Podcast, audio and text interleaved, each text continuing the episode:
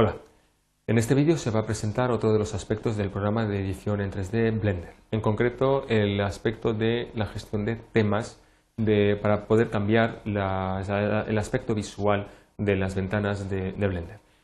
Concretamente se van a analizar cómo configurar las diferentes opciones de la interfaz de usuario en diferentes ventanas y también cómo se puede esto emplear para personalizar de alguna forma el aspecto de este programa. Vamos allá.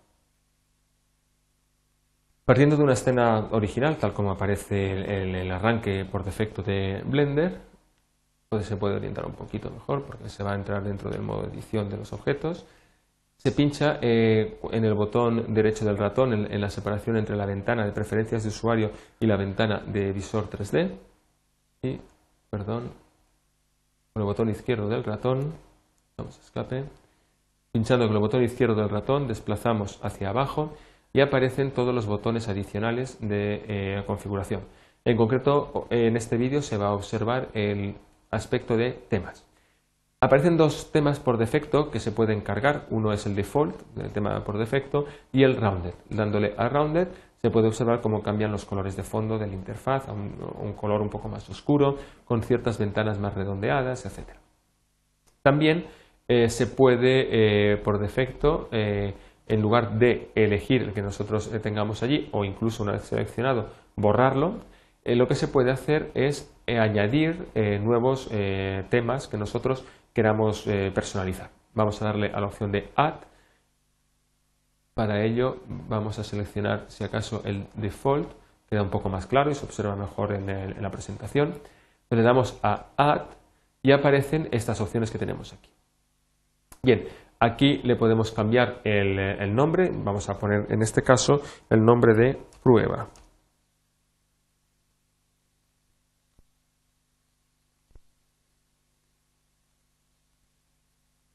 Bien, tenemos un tema de prueba que es el que se va a emplear para esta práctica.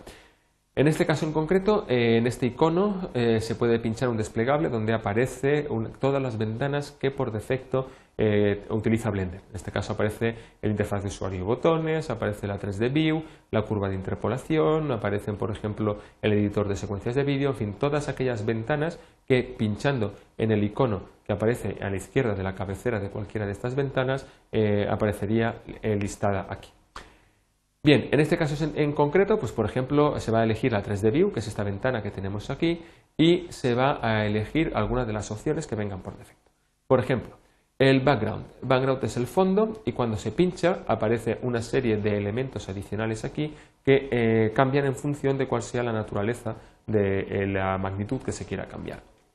En este caso en concreto, pues por ejemplo, se puede elegir darle un color más verdoso de fondo y se observa cómo el fondo de esta ventana cambia completamente. Si cambiamos la observación de, esta ventana, a ver si me deja a una eh, visión perspectiva, se puede observar cómo todo el fondo queda, un color brillante eh, verdoso.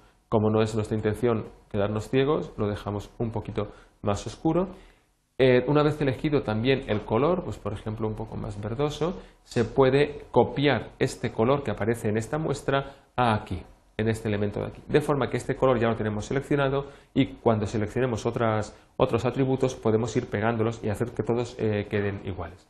También si pinchamos con el botón izquierdo del ratón encima del color aparece una ventana de edición de colores para que la edición sea más eh, fácil. En este caso podemos utilizar el modelo HSV o el modelo RGB también se puede elegir algún color que aparezca en algún degradado de la pantalla o lo que sea. Dando el escape salimos de este menú emergente como en general ocurre en Blender. Por ejemplo, si se selecciona el objeto que aparece aquí y entramos en modo de edición, le damos la tecla A para no elegir eh, ninguno de los objetos, podemos entrar en, uno de los atributos de la ventana 3D y se puede seleccionar el atributo de Vertex. Al darle al atributo vertex se observa cómo aparece de un color eh, rosado tal como aparece tal y como aparece en, eh, la, gráfica. Si nos acercamos, eh, los puntos no cambian, puesto que su tamaño está expresado en píxeles y da igual que estemos más cerca o más lejos, los puntos siempre tienen el mismo color. Bien, también lo que se puede hacer para observar mejor este cambio en el color del vértice es cambiar, por ejemplo, el tamaño del vértice. Se pincha aquí no tenemos que cambiar ninguno de los atributos de color, puesto que solo es el tamaño y entonces se puede pinchar con el botón izquierdo del ratón encima de la regla deslizante, se suelta y se observa cómo los puntos son ahora más grandes. Si se vuelve, por ejemplo, a una opción de vértice seleccionado, cuando se pulsa la tecla A se seleccionan todos los objetos y se observa cómo todos los puntos, todos los vértices son de ahora color amarillo. Se puede eh, aumentar, por ejemplo, parte del color azul y quedarían más bien de tipo blanco. Igual que se pueden seleccionar los vértices, se pueden eh, marcar las aristas seleccionadas. Obsérvese cómo ahora, por ejemplo, podemos eliminar algo de verde, quedando una coloración más oscura, y cómo las aristas quedan de esta coloración. Igual que se puede tocar las aristas, pues se puede tocar pues las, las, caras, la transparencia de las caras que están delante para que dejen ver la estructura del objeto que hay detrás. También, por ejemplo, cuando la cara está seleccionada o, por ejemplo, pues otros muchos aspectos como puede ser el dibujo de la normal que sale de la cara, etc.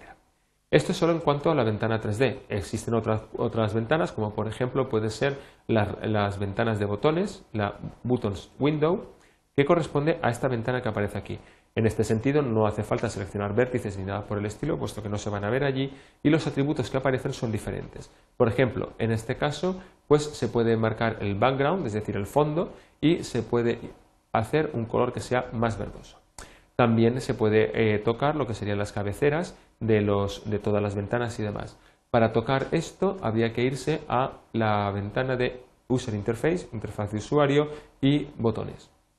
En este sentido aparecen ahora bastantes más parámetros, puesto que esto controla todo lo que son las cabeceras de todas las ventanas. En este caso en concreto, por ejemplo, se va a modificar, pues, eh, pongamos por caso, pues el menú text el menú text y ahí se puede cambiar el color de este menú de text. Por ejemplo, vamos a ponerlo también con un color con un color mm, bastante elevado.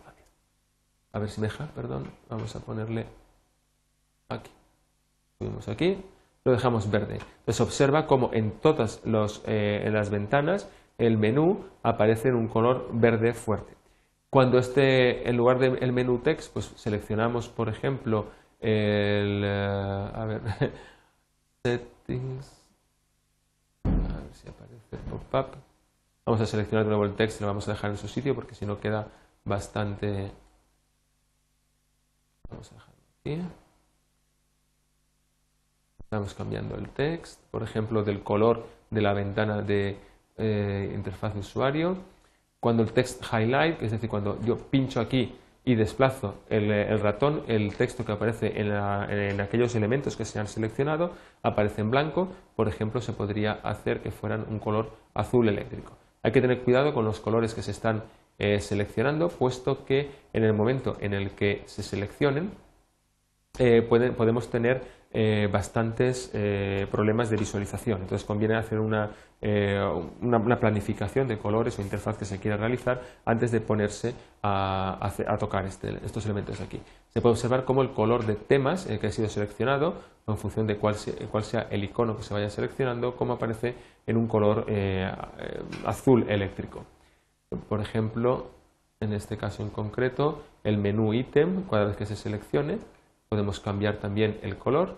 Vamos a hacer que el color sea color amarillo. Es cuando se selecciona.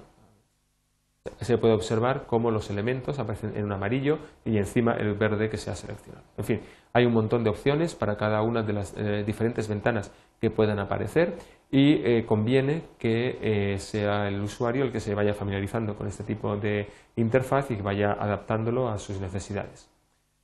Con esto acaba este vídeo.